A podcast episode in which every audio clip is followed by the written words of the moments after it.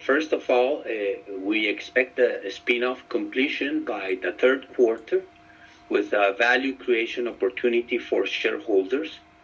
Uh, we saw during the quarter strong sales in the three countries in comparable basis, an EBITDA consolidated growth of 6.6% with gross margin expansion and an important job eh, eh, against the pressure that we are receiving in expenses.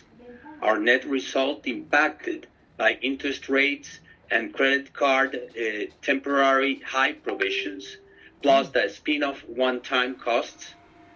Cash generation at 92,000 million Colombian pesos from real estate and working capital evolution, Mm-hmm. and real estate in Colombia and Argentina, and omni-channel and innovation, and Uruguay as the best performers during eh, the quarter. I wanted to highlight the consistency in the performance of the innovation formats, both in profitability and growth, and the omni-channel strategy of the company.